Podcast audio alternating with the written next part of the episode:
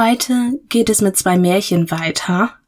Diese beiden Märchen stammen aus dem Roman Gaias Wächter, der Geist des Waldes von Britta Strauß und werden im Rahmen einer Feier am Lagerfeuer erzählt. Weißt du eigentlich, wie das Feuer in unsere Welt gekommen ist? fragte er nach einer Weile. Ich schüttelte den Kopf und pustete über meinen heißen Kakao. Das klingt, als wolltest du mir eine Geschichte erzählen. Möchtest du denn eine hören? Sein Lächeln trieb meine Temperatur wirksamer in die Höhe als das dampfende, pappsüße Getränk. Als ich nickte, hob Nathaniel das Kinn und räusperte sich. Also gut. Dann will ich dir erzählen, wie die Wärme in unsere einst kalte Welt gekommen ist. Am Anfang herrschte klirrender Frost, und die Tiere und Vögel hatten ihre Pelze und Federn bitter nötig. Eines Tages blickte der Donnergott auf die starre, unfreundliche Erde hinab und kam zu dem Gedanken, dass er dieser armen Welt dort unten ein wenig Wärme schenken könnte. Also schickte er einen Blitzstrahl hinab und setzte einen Baum auf einer Insel in Brand.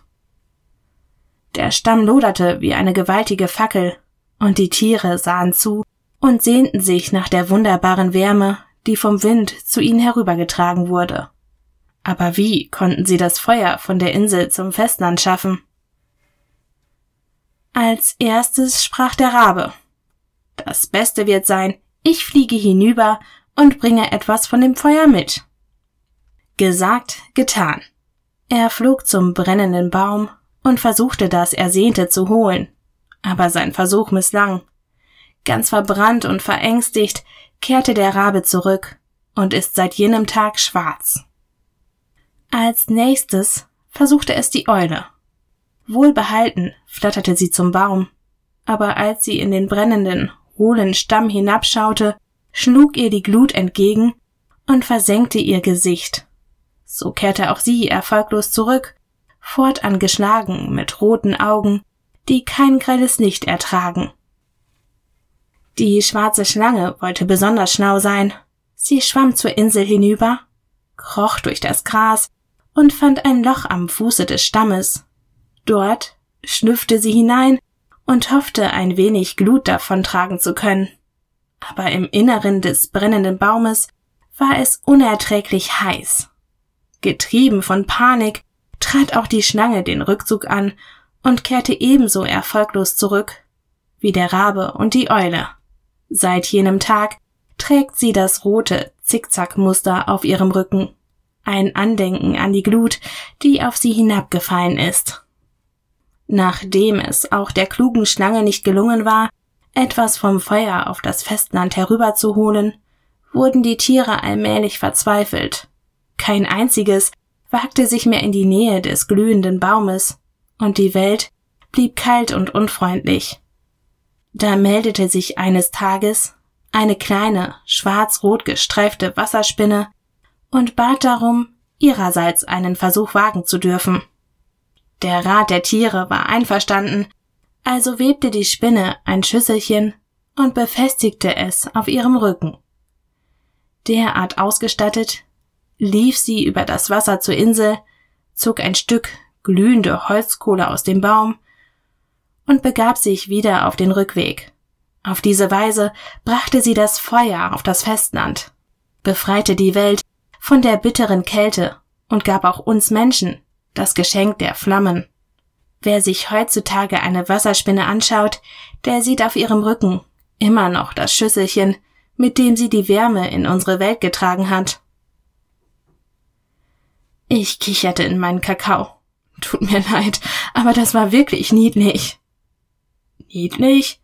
Er zog eine Grimasse. Warum niedlich?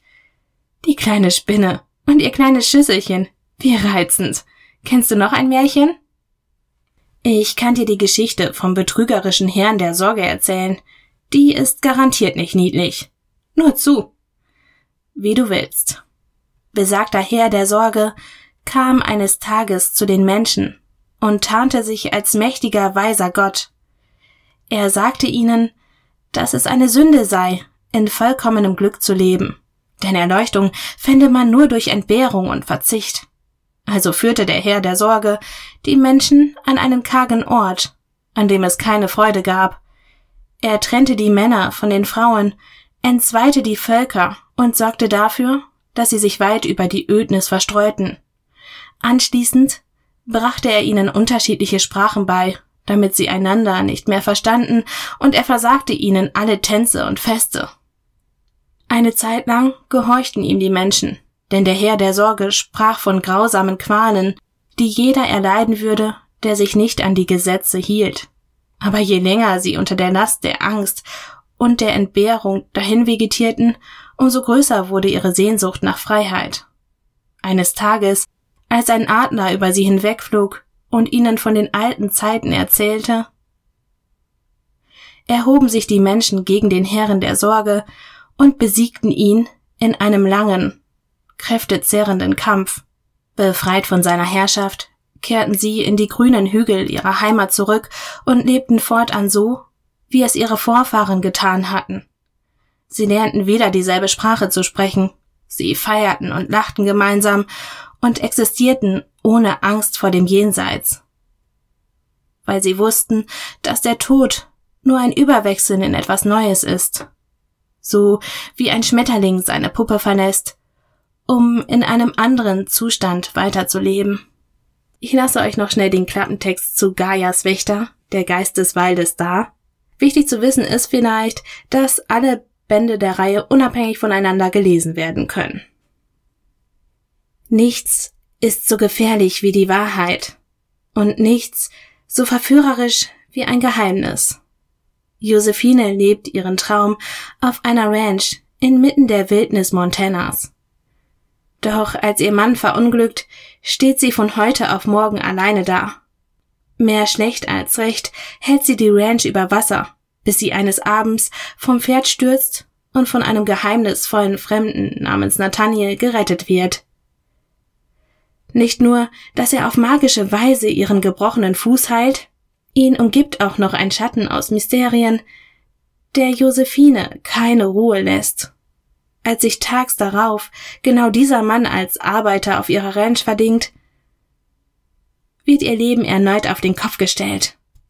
Nathaniels Verhalten treibt sie zur Weißglut und bringt ihr Herz zum Rasen. Was will er von ihr? Wohin verschwindet er jede Nacht und was hat es mit den Legenden der Ureinwohner auf sich, die von einer uralten Macht in den Wäldern erzählen? Josephine setzt alles daran, Nathaniels Geheimnis zu ergründen und wagt sich in einen Abgrund, aus dem es kein Entrinnen gibt.